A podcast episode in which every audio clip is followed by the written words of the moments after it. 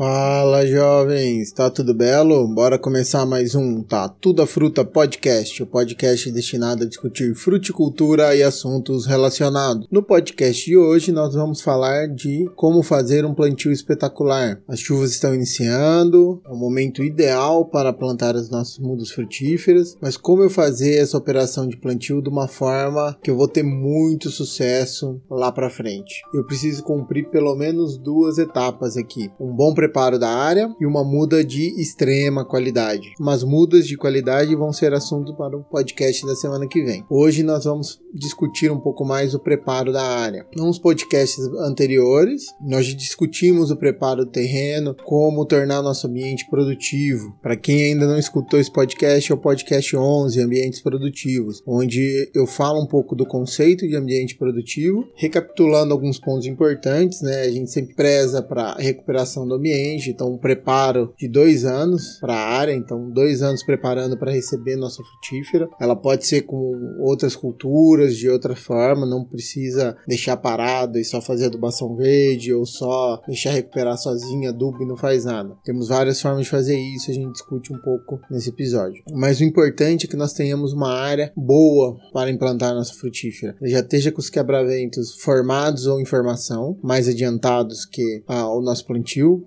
Plantar o quebra-vento junto com a planta frutífera não serve de nada, porque a nossa mudinha vai estar sujeita a ventos, intempéries, ela vai estar numa região desconfortável. Né? Puxando esse gancho, o conforto é a chave de sucesso. Você botar uma muda espetacular, uma muda de altíssima qualidade num local confortável é o que vai garantir, ou pelo menos vai dar a base para que o nosso pomar seja muito rentável, que ele seja muito frutífero, que ele consiga atender as expectativas que nós demos para ele. Então, um bom preparo da área, ele passa por esse preparo prévio, uma melhoria da fertilidade da área, fertilidade química, fertilidade física, fertilidade biológica. Lembra? Você tem que dar conforto. Nossa muda frutífera tende a entrar na área, entrar no ambiente, ela se adaptar muito rápido. Ela não pode ficar perdendo tempo em estruturar solo, descompactar solo para aumentar raiz, para buscar mais água. Ela não pode ficar perdendo tempo brigando com praga e doença,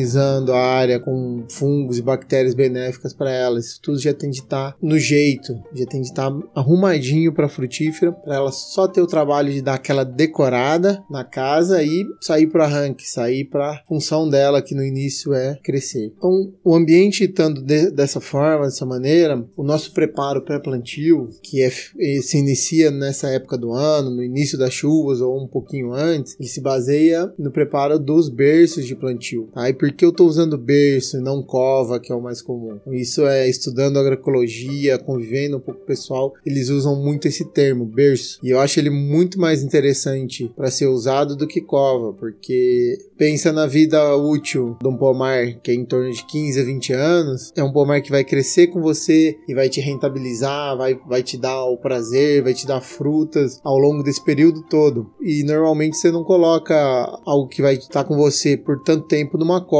né? É um berço, é um, é um novo projeto que está iniciando, como se fosse um nenezinho. Então, berço é mais interessante. Cova, o máximo que vai te dar é uma herança. E às vezes ela não é nem tão gorda o suficiente pra gente ficar feliz com isso, né? Então, uma mudancinha que faz muito sentido a, a questão de nós falarmos berço em vez de cova, tá? A gente quer que isso cresça, desenvolva bem. Então, quando a gente tem um nenê, a gente coloca ele no berço, porque é algo que vai proteger ele, vai dar condição para ele sobreviver e se adaptar e iniciar seu crescimento, tá ok? Então, como eu preparo esses berços? Quais são as etapas que eu tenho de ter nela? Então, a primeira coisa do berço é que ele já tem de ter uma estrutura, já tem uma condição boa. Nós só vamos fazer o ajuste fino agora. Então, preparo de dois anos. Se não conseguir, preparo dois anos, pelo menos um preparo de um ano, um outono e um verão ali trabalhando. Se você tiver dúvida que o seu ambiente não tá bom ou faltar algum parâmetro, às vezes o mais sensato é adiar o plantio da frutífera, ok? Você investir mais um ano, melhorar esse ambiente para depois estar tá implantando, é a diferença do sucesso que seu pomar pode ter. Ele pode virar um pomar mediano, medíocre, em vez de virar um pomar espetacular. O berço, na literatura clássica, eles sempre falam de 40 por 40 por 40, 60 por 60 por 60. Então é um, é um buraquinho que a gente vai fazer que nós vamos preparar o solo para muda e que nós vamos colocar os adubos de estabelecimento e desenvolvimento inicial para muda, que seriam um adubo fosfatado, uma matéria orgânica, um micronutriente e, dependendo, algum adubo potassado, né? Então, nós fazemos isso, misturamos, né? Tem toda uma ordem para ser feita, todo racional, né? Quando a gente fala no berço individual, que é mais usado para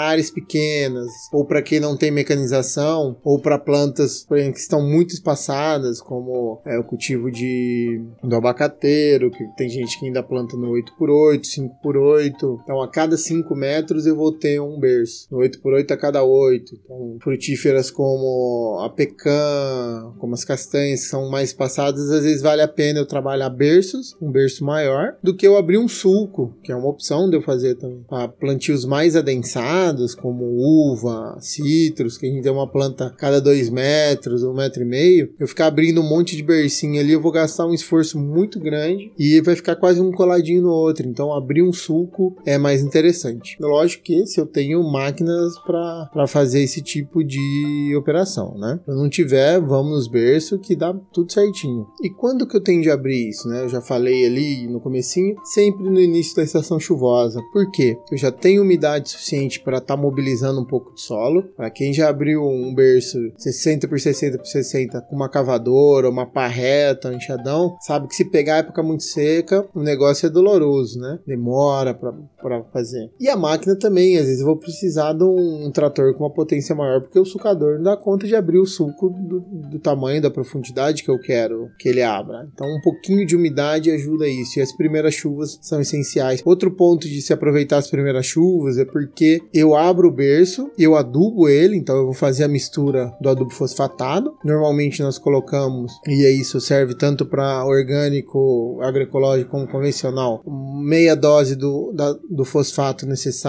em adubo solúvel, normalmente super simples, que é aceito por praticamente todas as modalidades de agricultura, e, se possível, um termofosfato magnesiano enriquecido com micronutrientes. Quando eu não tenho isso, eu posso usar um fosfato natural, um adubo específico de micronutrientes, mais matéria orgânica. Então eu vou colocar esterco de gado, esterco de galinha, composto já feito, casca de café, tudo bem compostado, muito bem compostado, tá pessoal? Isso é importante. Vou fazer essa mistura, vou revolver, né? No caso do berço, é importantíssimo eu tomar o cuidado de eu trabalhar no conceito do berço orelhinha de Mickey. Quando eu tô abrindo camada dos 20 centímetros iniciais ali, eu separo, que é uma camada mais rica, mais fértil, já tem micro-organismos da região, e o restante eu separo para um lado. Então a gente fala que vira a orelha do Mickey, por quê? Porque a hora que eu abro o berço ao centro, eu vou colocar a primeira camada sempre acima, então eu costumo colocar à esquerda, e a segunda camada, a parte de superfície, à direita, então elas ficam sempre acima. É importante colocar esses volumes de terra acima do berço, que caso chova, a gente não perca ou ele fique perto ali, tá? Porque se ele estiver abaixo e escorrer, é muito difícil de eu, eu recuperar. Acima, às vezes ele cai de volta dentro do berço, a gente recupera um pouco dessa terra. Mas aí é padronização. Eu, Tatu, gosta de fazer dessa forma. Cada um acha a forma que que fica mais eficiente para ele, tá bom? E aí, no preparo desse berço, eu vou fazer o que? Na, na, terra separada, que é da camada de 0 a 20, eu vou fazer a adubação recomendada, né? O adubo fosfatado, de preferência um reativo e um de liberação lenta. Se precisar colocar um adubo abaixo de potássio, eu coloco também, micronutriente e a matéria orgânica. Normalmente, essa mistura é suficiente para preencher quase o berço todo. Às vezes sobra um pouquinho, uns 10, 15% do berço, fica vazio. E é normal, tá? Nós temos de aproveitar aproveitar essa mistura, ela tem que preencher quase todo o berço,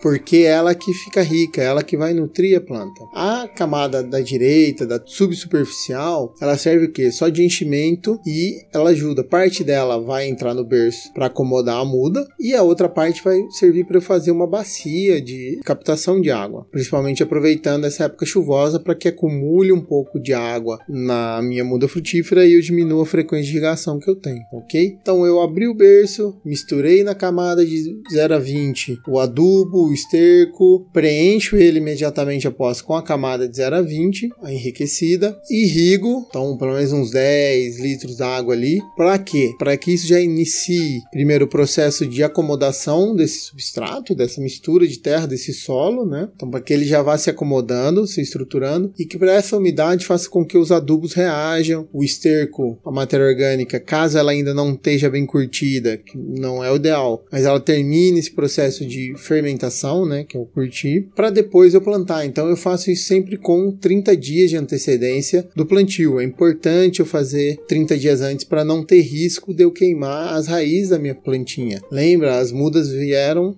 na sua grande maioria em recipientes ou raiz nuas, então vai emitir uma raizinha nova, muito sensível. Se eu tiver salinidade ou uma alteração brusca de pH por conta de fertilizante, eu posso perder a muda, tá? Ela vai morrer. Então a gente faz 30 dias antes. No dia do plantio, se eu precisar, eu retiro um pouquinho desse substrato para acomodar a muda dentro do berço e com o restante da terra do subsolo eu preencho ele, fixo a muda e tá feito o plantio. Tá? É algo muito simples, muito simples. Tem cuidado de fazer 30 dias antes. Quando eu abro o suco, eu tenho sucador, é mais vantajoso, a densidade de planta é muito grande, eu não consigo separar muitas duas camadas. E aí não tem tanto problema. Paciência, eu pego na terra que tá ali, eu vou misturar os adubos da mesma forma, adubo fosfatado, esterco, micronutriente, faço essa mistura, fecho o suco novamente e espero os 30 dias. E aí arranjo uma forma de irrigar. É importantíssimo que o sistema de irrigação já esteja montado nessa época. É quase uma raridade ver isso, mas se ele já estiver montado, ele vai ajudar muito nós a, a trabalharmos melhor esse suco. E é interessante, né? Como eu falei para vocês, no caso do berço, só o, os adubos e a terra gorda, né? A terra de superfície é suficiente para preencher o berço. Então no suco, o suco ele vai virar quase um camaleãozinho. E isso é muito interessante, porque isso melhora a condição radicular de drenagem, ele já fica, ajuda na conservação do solo. Então o suco ficar um pouquinho maior, um pouco mais elevado que a superfície do solo, é algo muito interessante para nós. Em relação ao plantio, jovens, é isso que nós temos de fazer. Outro ponto para ter um plantio espetacular é já iniciar o controle de formigas. Se eu tiver condições, já saio procurando formiga, aproveita que tem pouca umidade, ainda eu consigo usar isca, mas eu faço esse controle prévio. Já deveria estar tá sendo feito desde o outono. Se eu não fiz, eu tenho de intensificar agora. Então é até recomendado, junto com o preparo do berço ou do suco de plantio, eu plantar algumas espécies armadilhas para formiga. Um feijãozinho, alguma outra leguminosa do verde que as formigas vão cortar, que vai chamar a atenção delas, para eu descobrir onde está esses formigueiros e eu fazer o controle. Então, isso é uma prática muito interessante. Puxando esse gancho do, das plantas armadilhas, o que eu posso fazer também é já fazer o plantio das minhas plantas de cobertura.